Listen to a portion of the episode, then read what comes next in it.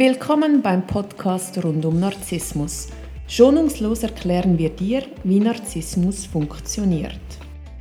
Wir, Martina Müller und Chris Övre vom Verein für Opfer von Narzissten, geben dir wöchentlich einen Einblick zu diesem Thema.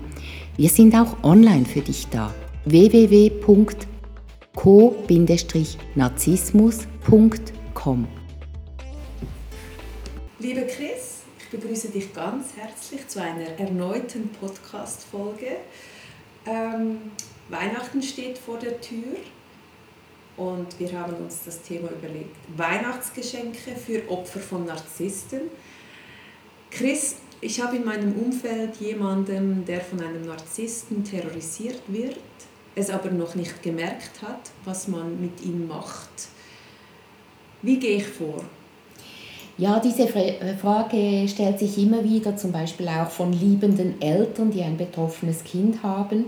Und es ist so, der Betroffene ist in dem Prozess und möchte auch im Prozess sein. Man kriegt den nicht raus, insbesondere nicht, wenn man sagt, du musst das beenden, das geht nicht.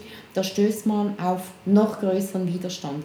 Und das Einzige, was man machen kann, ist dem Kind oder dem Freund immer wieder zu versichern, dass man es lieb hat und auch wenn es jetzt zufrieden ist, man respektiert das, auch wenn man äh, nicht viel von der Person hält und dass man immer für das Kind oder den Betroffenen da ist. Sie können jederzeit kommen. Das bedeutet nämlich, wenn, Sie bereit sind, da auszubrechen, wissen Sie, an wen Sie sich wenden können. Und das ist das größte Geschenk, das Sie einem Co-Narzissten oder einer Co-Narzisstin machen können. Worum geht es in deinem Buch? Ja, in dem Buch Tödlich verliebt geht es um eine Beziehung zwischen Melanie und einem Narzissen, der heißt Ronald. Das, hat, äh, das ist zufällig, dass es fast dieselben Namen sind wie Donald Trump und Melanie. Also gut Spaß beiseite. Äh, Melanie verliebt sich Hals über Kopf und am Anfang findet diese Lovebombing-Phase statt. So ist es eigentlich immer mit einem Narzissten. Das dauert etwa drei Monate und da ist er großzügig, beschenkt sie, lädt sie ein. Es ist der Wahnsinn, er hört ihr zu und sie hat das Gefühl, dass sie noch nie so verliebt war, dass sie endlich jemanden gefunden hat, der sie versteht, der sie überhaupt sieht. Und sie ist im siebten Himmel. Dann geht alles sehr schnell, sie heiraten sehr schnell, sie wird auch sehr schnell schwanger. Und er möchte, dass sie ihren Job aufgibt, um mit ihm zusammen zu arbeiten. Er isoliert sie auch von ihren Freunden, also er sagt zum Beispiel, du, deine Freundin hat mit mir geflirtet und macht ihr die Freunde madig, bis sie irgendwann äh, geschäftlich mit ihm verbunden ist, äh, die Freizeit nur noch mit ihm verbringt und nach der Heirat und insbesondere nach der Geburt der Kinder beginnt er sein wahres Gesicht zu zeigen. Er wird cholerisch, er macht sie fertig, er beleidigt sie, er ist immer öfter auswärts, sein Geschäft läuft nicht so, wie er es gern hätte und sie muss dann ähm, Finanzen reinschießen, damit er nicht Konkurs geht und solange sie das nicht macht, behandelt er sie schlecht. Wenn sie ihm Wünsche erfüllt, dann ist er wieder der liebste Mann. Und sie hat einen Wunsch. Sie möchte, dass es wieder so wird, wie es anfangs war. Und sie glaubt, wenn sie sich Mühe gibt, dann klappt das auch. In diesem Buch hat die Melanie auch einen Bruder. Richtig, der Bruder ist Polizist und er ist nicht verwickelt in eine narzisstische Beziehung. Er selber lebt eine gesunde Beziehung und aus Distanz sieht er das Drama und das gefällt ihm natürlich überhaupt nicht. Er sieht äh, das wahre Gesicht von Ronald und er macht zwischendurch auch eine Bemerkung, dass es ihm nicht passt und Melanie geht natürlich sofort äh, äh, in die Verteidigung und sagt, doch, doch, der ist schon gut. Und der Bruder merkt dann, wenn er so mit Widerstand kommt, dass er sie verliert. Und deshalb respektiert er ihre Beziehung, obwohl es ihm schwerfällt. Er sagt das auch, du, wenn du verliebt bist und das die Liebe deines Lebens ist, werde ich das respektieren, auch wenn er mir nicht gefällt. Aber ich möchte, dass du eins weißt, ich bin, weißt, ich bin immer für dich da. Und du kannst kommen, wann immer du möchtest. Meine Tür ist und bleibt offen. Er zeigt da auch sehr viel Geduld und tatsächlich, als Melanie bereit ist, diesen Mann zu verlassen, weil sie sich beginnt zu stärken in Frauenseminaren. Im Buch ist auch schön beschrieben, was für Kurse sie besucht, was ihr hilft. Und dann weiß sie auch, an wen sie sich wenden kann.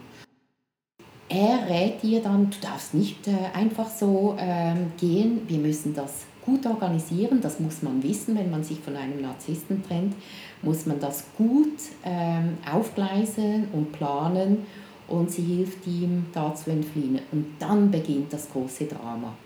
Im Buch meldet sich Melanie dann ja auch einmal an ein Frauenseminar an, in dem sie merkt, dass der weibliche Teil bei ihr gar nicht entwickelt ist. Ja, das ist richtig. Also bei Co-Narzissten ist es oft so, dass die männlichen Attribute sehr gut ausgebildet sind.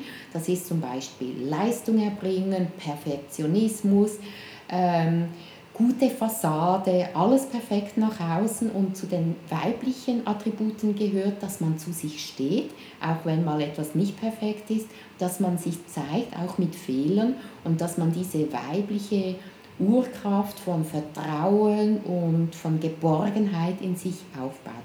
In diesen Frauenseminaren erkennen sie, dass das nicht gut entwickelt ist und beginnt das nachträglich aufzubauen, was auch tatsächlich möglich ist. Und je stärker sie wird, desto klarer ist ihr, dass sie gefangen ist äh, in einem goldenen Käfig und dass sie ausbrechen möchte. Und irgendwann ist sie auch bereit dazu ohne zu viel zu verraten zu wollen jetzt, wie endet das Buch? Es wird höchst dramatisch, aber am Ende ist es rund. Es ist kein Happy End, aber es ist ein gutes Ende.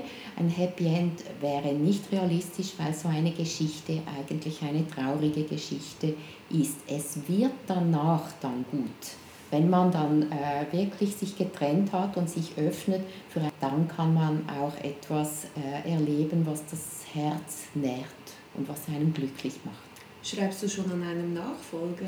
Ja, tatsächlich bin ich äh, soweit. Das neue Buch ist fast fertig. Das wird ein bisschen fröhlicher. Aber da geht es auch um toxische Beziehungen, ähm, aber auch noch ganz andere Sachen. Ich möchte da nicht zu viel verraten. Kann man es schon vorbestellen? Nein, noch nicht. Da müsst ihr euch noch ein bisschen gedulden. Ähm, Im Frühjahr 2022 kommt Gehen wir noch was zurück zu äh, Tödlich verliebt. Am mhm. Ende des Buches ist ein Interview mit Frank Urbaniok zu lesen.